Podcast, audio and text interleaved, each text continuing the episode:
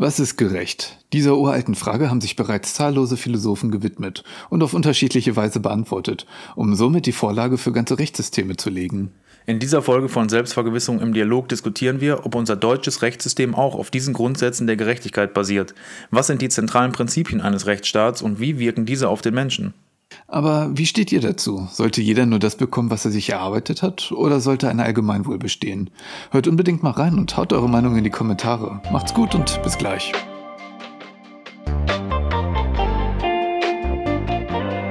Selbstvergewisserung im Dialog. Der Podcast. Und damit begrüße ich wieder alle ganz herzlich, die auch diese Woche wieder eingeschaltet haben zu unserer neuesten Ausgabe. Wieder mit dabei der Marian. Moin, Kevin. Marian, letzte Woche haben wir uns dem Thema der Moral gewidmet und heute würde ich ganz gerne mit dir darauf aufbauen und zwar über Gerechtigkeit einmal sprechen, abstrakt und dann einmal darauf äh, angewendet, ob unser Rechtsstaat gerecht ist und ähm, Gerechtigkeit gewährleisten kann bzw. wiederherstellen, wenn es ähm, ja, aus dem Fugen geriet. Mm. Und ja, wie, wie würdest du so aus dem Bauch heraus erstmal sagen, würdest du sagen, wir leben in einer gerechten Gesellschaft, in einem gerechten Staat? Ähm, wie ist da so dein Eindruck? Grundsätzlich würde ich dem erstmal schon zustimmen, dass das der Fall ist. Wir leben in Deutschland in einem gerechten Staat und wir leben in einem Staat, der den Rechtsstaat äh, gerecht ausübt und wo wir, wo Recht und Gesetz herrschen und eben gut ähm, ausgeübt und gut äh, geprüft werden und gut äh, aufrechterhalten wird, ähm, eben im Sinne der ähm, Gewaltenteilung. Ähm, was für mich immer so ein wichtiger Fakt ist, dass man es im, im Vergleich zu anderen Staaten sieht. Und wenn man mhm. gerade auf der internationalen Staatenbühne eben ja, medial präsent ist und äh, sich informiert, dann sieht man, dass es eben in gefühlt nahezu allen Staaten schlechter läuft als in Deutschland.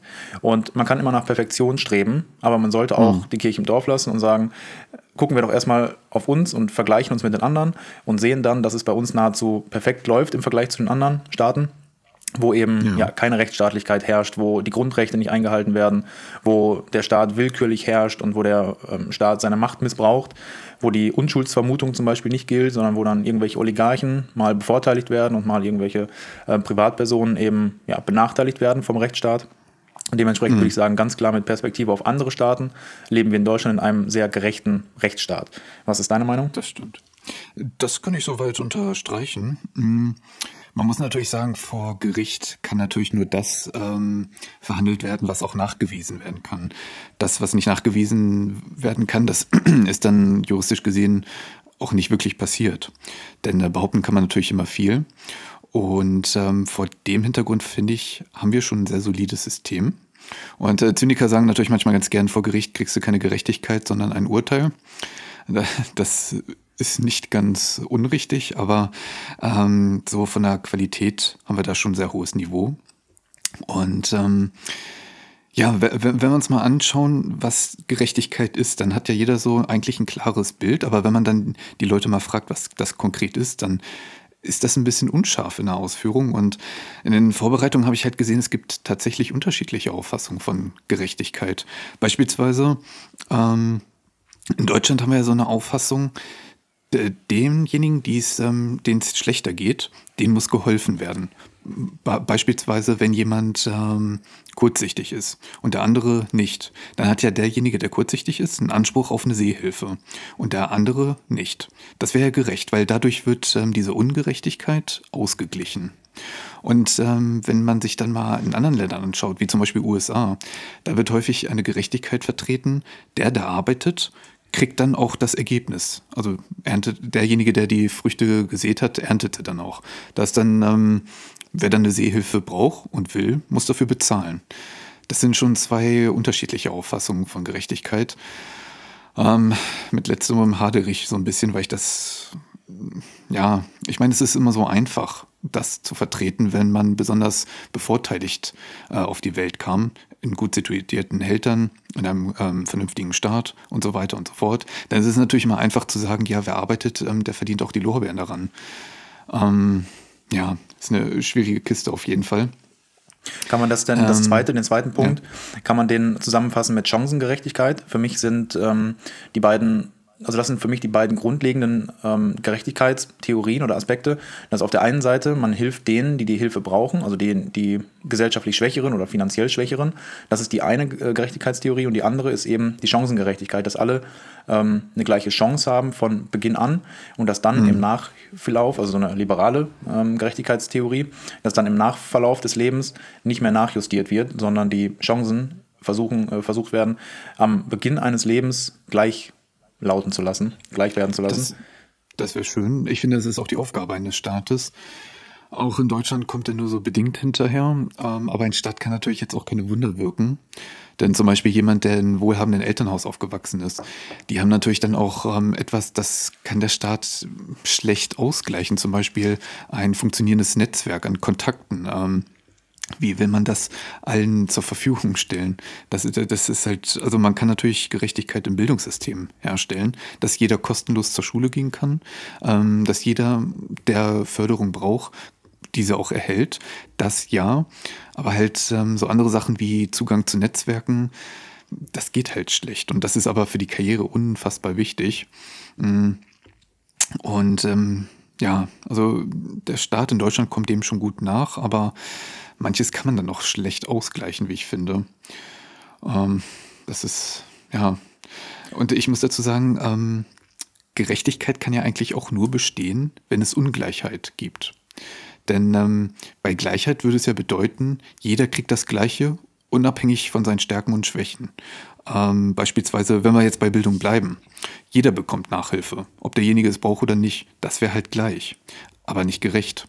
Deswegen ähm, Gerechtigkeit kann nur bestehen, wenn Ungleichheit besteht. Naja, das ist, würde ich ganz sicher nicht so sagen. Also das ist natürlich ähm, schon auf eine Weise richtig, aber in einem äh, sozialistischen Staat zum Beispiel, der in der Theorie sozialistisch oder kommunistisch ist, der ist ja eben genau darauf ausgelegt, dass jeder Mensch in der Theorie genau das gleiche Haus hat, genau die gleiche Wohnung hat, ähm, genau den gleichen Finanzstatus hat. Also muss nicht unbedingt zu 100 Prozent so sein, aber in der, in der groben Theorie soll jeder ungefähr die gleichen finanziellen Mittel haben, die gleichen sozialen, die gleichen ähm, ja, kulturellen Mittel oder äh, kognitiven Mittel, sage ich mal, bildungstechnisch, ähm, dass allen genau das Gleiche gegeben ist. Und dann gleicht sich nach und nach die, die Leistung an und das, das Wissen, die Intelligenz eines Menschen, sage ich jetzt einfach mal, oder das Bildungsniveau gleicht sich an, dann wird sich alles Stück für Stück angleichen, wenn allen Menschen das Gleiche gegeben wird, über, über, über mehrere Generationen, 30, 60 Jahre.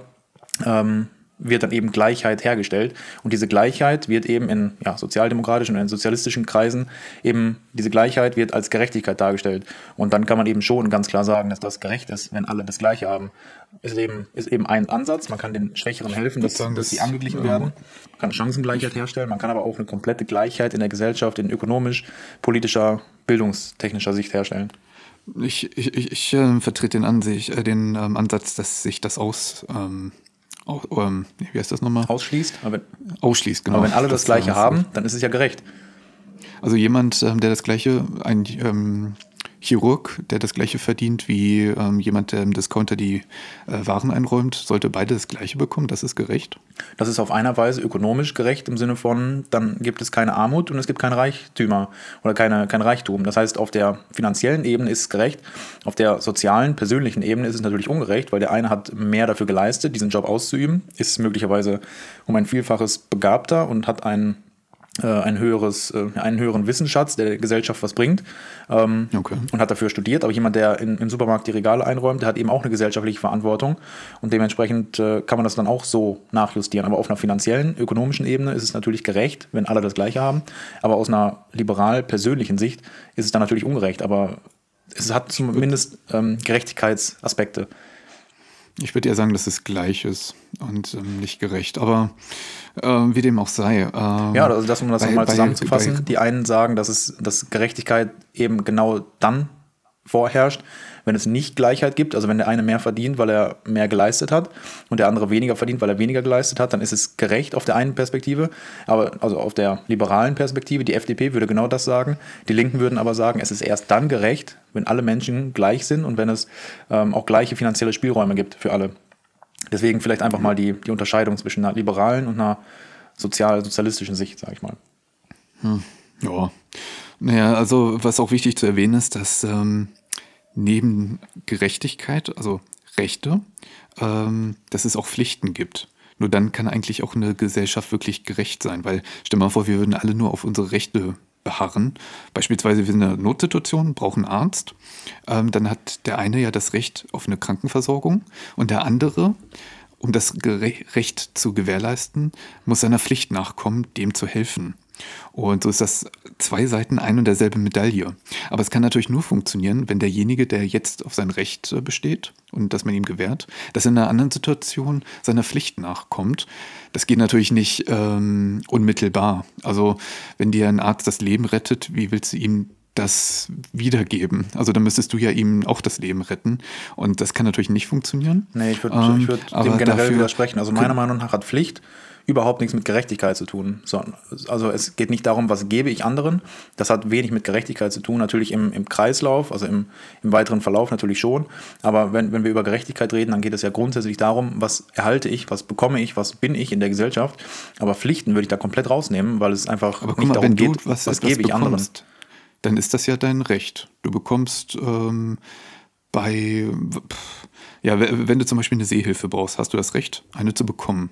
Aber auf der anderen Seite muss ja jemand seiner Pflicht nachkommen, diese Brille herzustellen. Ansonsten kommt die ja von nirgendwo. Ja, aber wo, wo hat das denn eine Pflicht mit Gerechtigkeit zu tun? Also ich würde sagen, wenn, ähm, wenn alle in der Theorie das bekommen, was gerecht ist und dass, dass man eine, eine Gerechtigkeit Aber woher sollen die das bekommen? Wo sollen die das herbekommen? Ja, du kannst ja nichts, also natürlich ist es sinnvoll und es ist notwendig, dass wenn es Gerechtigkeit geben soll, sprich ähm, alle Menschen ungefähr einen angeglichenen Lebensstil, was für mich eine Form von Gerechtigkeit ist, ähm, dass natürlich das Geld irgendwo erwirtschaftet wird, was dann wieder verteilt wird durch Umverteilung von oben nach unten, dass alle Menschen einen ange, angeglichenen Lebensstil haben. Natürlich muss dann irgendwer eine Pflicht haben zu arbeiten und die Umverteilung muss ja irgendwo herkommen. Aber wenn wir über Gerechtigkeit sprechen, dann kannst du ja nicht sagen, ähm, dass, dass auch Pflichten eine Gerechtigkeitsperspektive haben. Also dass, dass nur wenn man gleiche Pflichten hat, hat man dann Gerechtigkeit. Also Gerechtigkeit ist aus meiner Sicht ganz klar was, was man bekommt und was das Leben definiert von dem, was, ja, was ich erhalte. Aber die Pflichten sind kein Aspekt, wo ich sage, okay, wenn, wenn die Pflichten gleich sind, dann ist die Gesellschaft gerecht.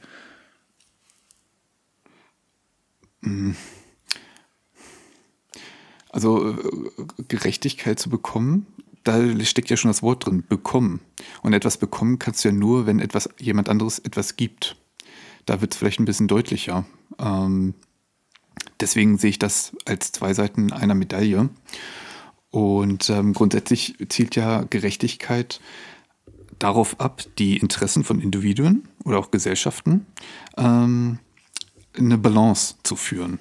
Also man kann jetzt nicht für jemanden einzeln nur die Gerechtigkeit herstellen, wenn dadurch die für die Gesellschaft eine Ungerechtigkeit entsteht. Und da versucht man ja so eine also so eine absolute Gerechtigkeit, meine ich damit, kann ja dann damit nicht ähm, hergestellt werden, sondern es muss ja für die gesamte Gesellschaft und für jeden Einzelnen möglichst ausgeglichen sein. Aber man kann ja nicht zum Beispiel die Bedürfnisse einen von einem über die des anderen stellen. Ähm, und äh, da sehe ich auch eine Aufgabe drin in einem Staat, dass man das möglichst ausgeglichen herstellt. Genau, die Bedürfnisse, ähm, die, die Bedürfnisse genau. des Menschen sollten ausgeglichen sein, dass nicht der eine ein äh, höheres Bedürfnis hat als der andere. Letzten Endes, wir sind alles Menschen und wir haben unterschiedliche Bedürfnisse. Der eine hat ein Interesse daran, der andere an was ganz anderem. Unsere Bedürfnisse, die können sich nie komplett äh, angleichen. Dementsprechend kann der Staat auch nicht dafür sorgen, dass die Bedürfnisse eines jeden Individuums immer erfüllt sind, sondern man muss quasi individuell gucken, okay, der Mensch hat dieses Bedürfnis, der andere Mensch hat dieses Bedürfnis und dass man dahin arbeitet, die Bedürfnisse so gut wie möglich eines Menschen zu befriedigen. Aber ja, das ist eben nicht, nicht gleichermaßen möglich. Deswegen ist die einfachste Form von Gerechtigkeit die, dass der Staat jedem Menschen genau das Gleiche gibt, was eben in der Theorie nur möglich ist und nur in sozialistisch-kommunistischen Gesellschaften. Wie gesagt, ich sage nicht, dass das gut ist, sondern das ist, das, da das ist die, die, einzige, die einzige Form der Gerechtigkeit, wenn alle Menschen zu, ökonomisch, finanziell, wie gesagt, das Gleiche besitzen. Ich würde gerne mal mit dir ein Gedankenexperiment ganz ja. kurz machen.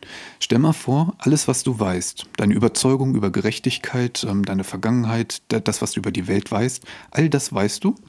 Du weißt aber auf einmal nicht, ähm, du bist auf einmal nicht mehr geboren, sondern du bist so eine Art, ähm, ja, keine Ahnung, Geist, äh, der erst noch geboren werden muss.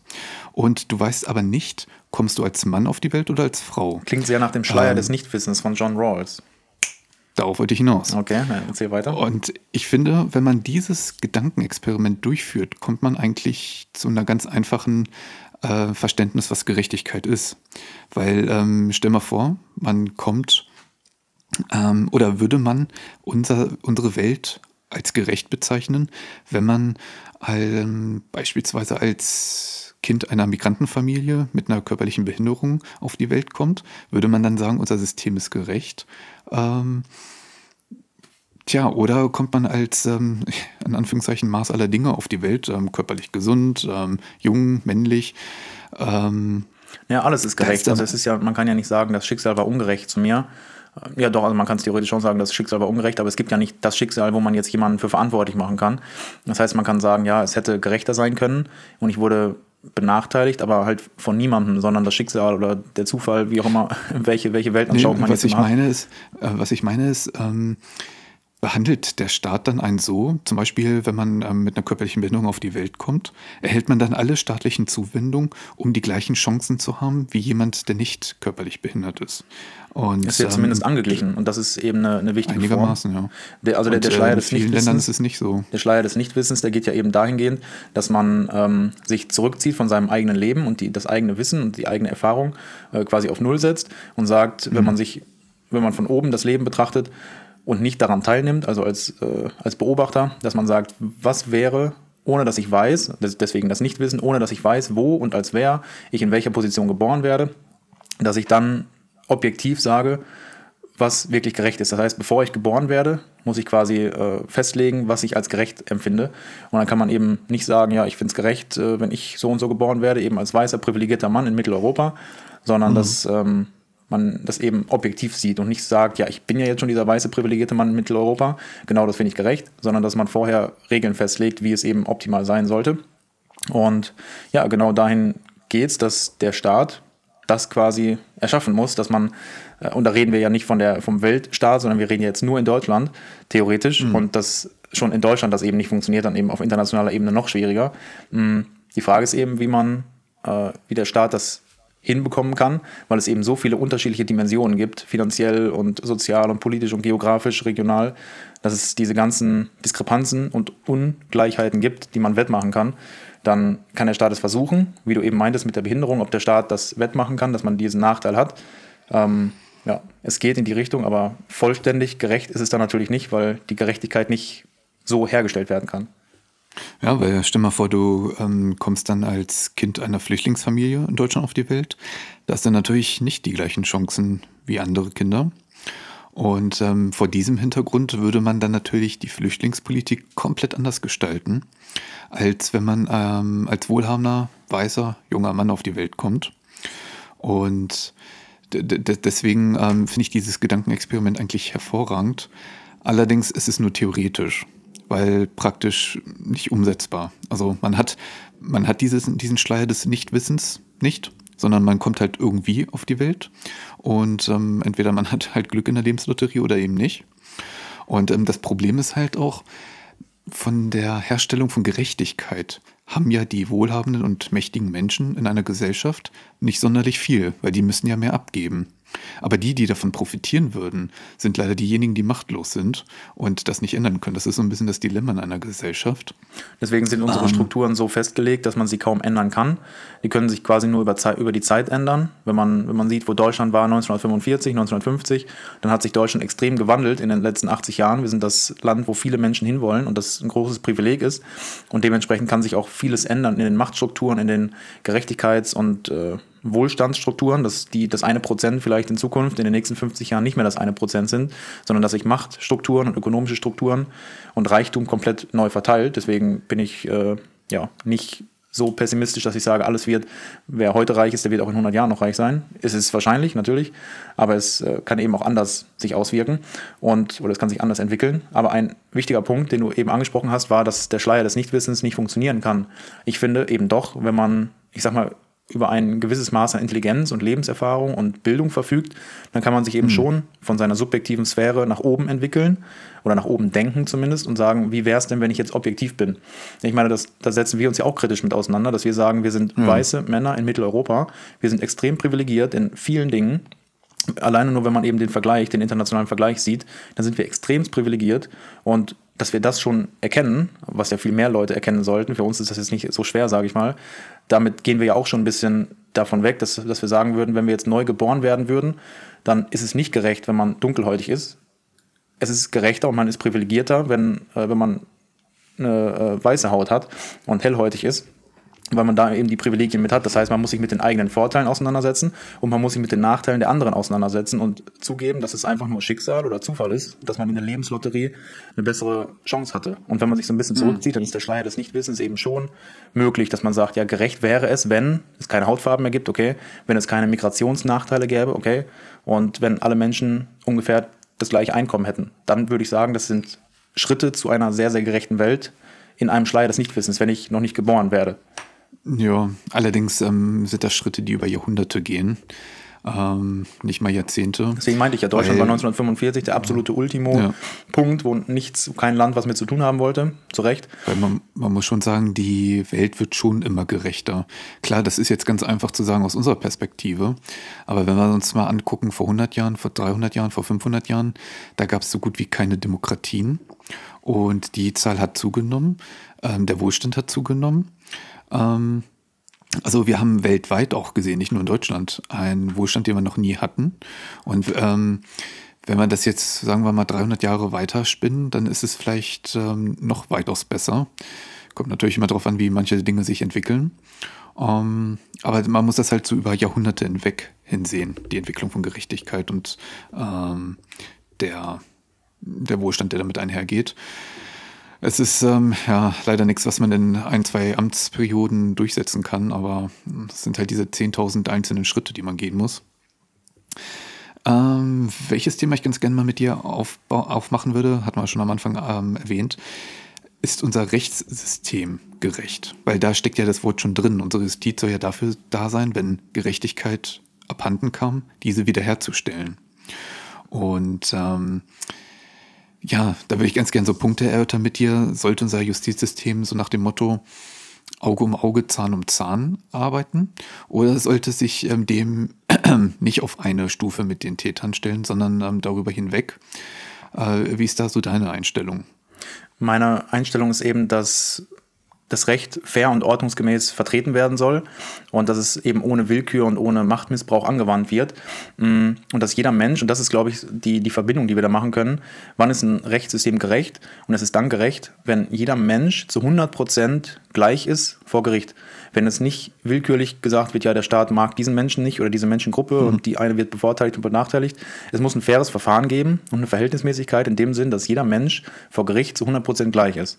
Und ich bin da als erstes in meinem Leben mit äh, konfrontiert worden, als Anders Breivik, in, also dieser Terrormassenmörder in Norwegen, äh, mehr mhm. als 70 Menschen umgebracht hat. Und dem wurde ein normales Verfahren erörtert. Da gab es hunderte Brennpunkte die ganze Woche, den ganzen Monat. Und dann wurde dieses Verfahren aufgerollt. Und da weiß ich noch, dass ich, mich, dass ich mir die Frage gestellt habe und gesagt, warum bekommt dieser Mensch, was ja gar kein Mensch ist in dem Sinn, wenn du 70 Kinder umbringst, dann bist du kein mhm. Mensch mehr. Ähm, in, in meinem Gedanken, in meinem kindlichen Gedanken, dass ich gesagt habe, warum bekommt dieser Mann ein faires Verfahren? Warum, wird der, warum bekommt er das gleiche Verfahren, wie wenn jemand äh, irgendwas im Supermarkt klaut? Das ist ja nicht fair. Und genau das Gegenteil ist der Fall. Es ist eben genau dann fair, wenn jeder Mensch, egal was er getan hat, egal welches Begehen, welches Verbrechen er begangen hat, ein gleiches, gerechtes, verhältnismäßiges Verfahren bekommt und vor Gericht gleiches. Und das ist, glaube ich, so die, die Verbindung, die man da ziehen kann. Man kann es schlecht verstehen manchmal, aber ja, genau das ist gerade in so harten Situationen, wie genau. du gerade schon genannt hast.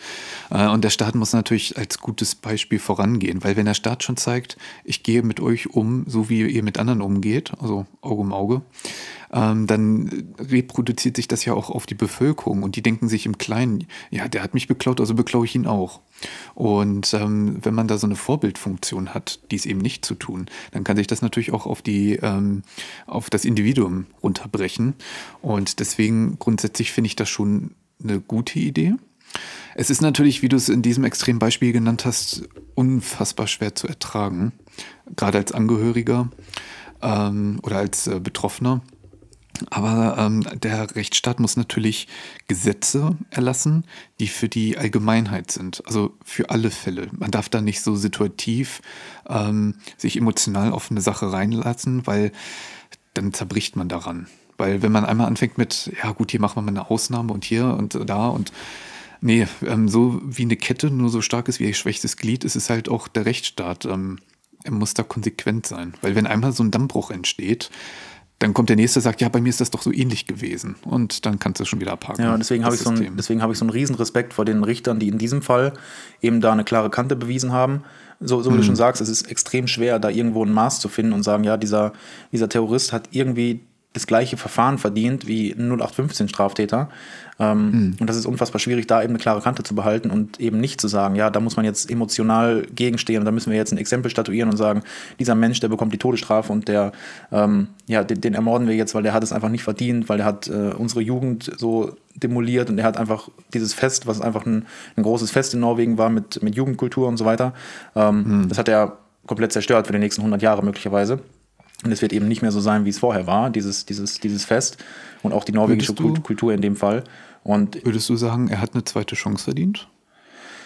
Äh, wie gesagt, ich habe Respekt vor den Richtern, die das glauben und die das vertreten haben. Und dementsprechend, mhm. wenn wir über die Gerechtigkeit eines, äh, eines über, die, über die Gerechtigkeit eines Rechtsstaats reden, dann muss man mhm. sagen, auch ein solcher grauenhafter Massenmörder hat eine zweite Chance verdient, genau wie ein 18-jähriger Dieb eine Flasche Wodka klaut. Genauso hat der gleichermaßen eine zweite Chance verdient. Und genauso gilt die Verjährungsfrist, also genau die rechtsstaatlichen Prinzipien gelten, dass die, dass die Grundrechte geschützt werden, gewahrt werden und dass es eben keine Willkür gibt, dass man nicht Menschen unterschiedlich behandelt, sondern dass es Menschen vor Gericht gleich sind, egal was sie gemacht haben.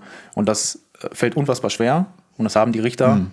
auch umgesetzt nach rechtsstaatlichen Prinzipien und dementsprechend muss man das leider irgendwie so gelten lassen, auch wenn es extrem schwer ist. Was sagst du dazu? Schwierig, schwierige Kiste. Also wenn man sich manchmal anschaut, wie Straftaten zustande gekommen sind, ähm, wir alle können in eine Situation geraten, wo wir nicht mehr Herr unserer Sinne sind und wo wir nicht so moralisch handeln können, wie wir gerne wollen. Und wenn man in so einer Extremsituation nicht so aus, aus dem Affekt vielleicht handelt, dann vor allen Dingen, weil jeder in so eine Situation geraten kann. Aber das ist ja die Definition man, von, man braucht eine zweite Chance.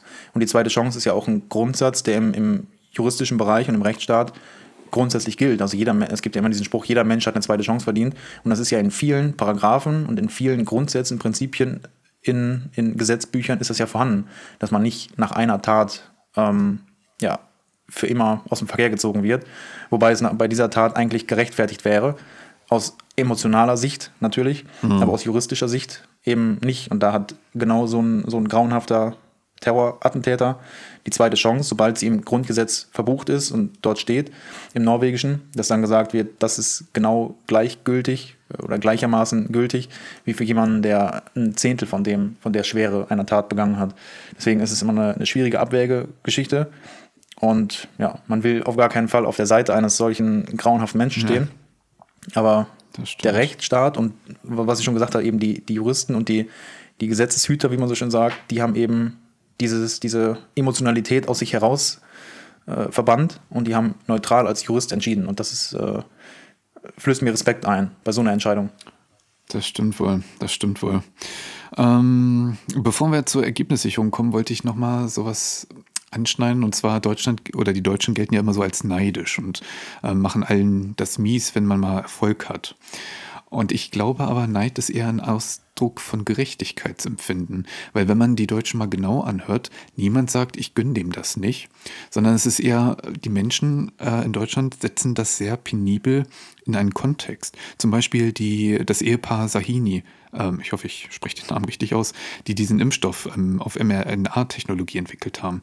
Da würde kein normaler Mensch sagen, nee, ich gönne denen die Million nicht. Die haben einen Impfstoff zu erschwinglichen Preisen auf den Markt gebracht, die unsere Gesundheit schützen. Und da haben sie natürlich einen Anspruch auf die Millionen und Milliarden, die sie damit verdient haben. Und da würde, glaube ich, keiner sagen, nee, das haben sie nicht verdient. Ähm, aber man setzt das halt so in Relation, wenn man so sieht, dass irgendwelche Fitzpiepen bei ähm, äh, Fußballverein Millionen verdienen, dafür, dass sie halt ein paar Tore schießen schießen. Dadurch wird ja kein Mensch gerettet. Dadurch rettet man vielleicht den Sonntagabend vor Langeweile, aber ähm, kein Menschenleben, so wie ähm, Wissenschaftler das machen. Ja. Und das ist, glaube ich, so der springende Punkt, dass das den Deutschen besonders ja, ich glaube, ich weil wir halt so ein hohes ähm, Empfinden von Gerechtigkeit haben. Ja, also kann ich zum Teil unterschreiben. Ich würde sagen, dass bei diesen Extremfällen, was jetzt die, ähm, die, ja, die Mainzer Gründer mit dem Impfstoff und auch die, die Bundesliga-Fußballer angeht, dass es da, dass da ein Gerechtigkeitsempfinden zum Teil da ist. Also da sagt grundsätzlich jeder bei diesem Fußballer, das ist einfach nicht gerecht. Ich kann das auch tausendmal unterschreiben, dass es nicht gerecht ist, wenn jemand da Millionen bekommt. Ich sage mal, bekommt, verdienen nicht. Da muss man immer den Begriff des Verdienens irgendwie ähm, nochmal überdenken. Was ich aber sagen würde und da ergänzen würde, ist, dass es äh, ein Neidempfinden, auch ein Gerechtigkeitsempfinden ist, wenn es so ein bisschen näher an, am täglichen Leben ist. Wenn ich sage, ich habe ein Gehalt XY und der, der mit mir im Büro sitzt, der die gleiche Arbeit macht, der bekommt 10% mehr. Und dass das ungerecht ist. Und ich glaube, dass da, also nicht bei den Extrembeispielen, sondern wenn es ein bisschen mhm. mehr eben ins reale eigene Leben geht, dass ich sage, mein Kollege, meine Kollegin, die macht genau die gleiche Arbeit und die ist ungefähr genau gleich alt. Wie kann es sein, dass die 10% mehr bekommt? Ähm, und das findet man dann ungerecht. Und diese Ungerechtigkeit mhm. ist, äh, glaube ich, eher zu empfinden und ich glaube, da hat jeder auch so ein Gerechtigkeitsempfinden, so wie du schon sagst, weil dann auch die Kollegin oder der Kollege, der 10% mehr verdient, auch denkt, ja, eigentlich mache ich die gleiche Arbeit, eigentlich müsste ich genau das gleiche verdienen oder bekommen. Wir haben das gleiche verdient, aber ich bekomme 10% mehr. Also bekommen, verdienen, immer so die Diskrepanz.